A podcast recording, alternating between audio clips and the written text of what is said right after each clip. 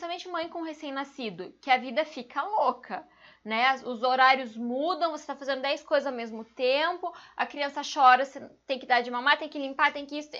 A forma mais simples, na minha opinião, quando a gente está falando de criança, de bebê, vai fazer uma conchinha com a mão, vai colocar óleo vegetal do tamanho de uma moeda de um real e daí você coloca uma gotinha de óleo essencial. E aquele óleo você vai massagear as costinhas, o pezinho, a barriguinha, vai depender do que, que você quer tratar ali. Se é sono, se é acalmar, se é cólica, é, se, enfim, se é manha, se é dorzinha. Então, vai depender ali de onde você vai aplicar o que você quer tratar.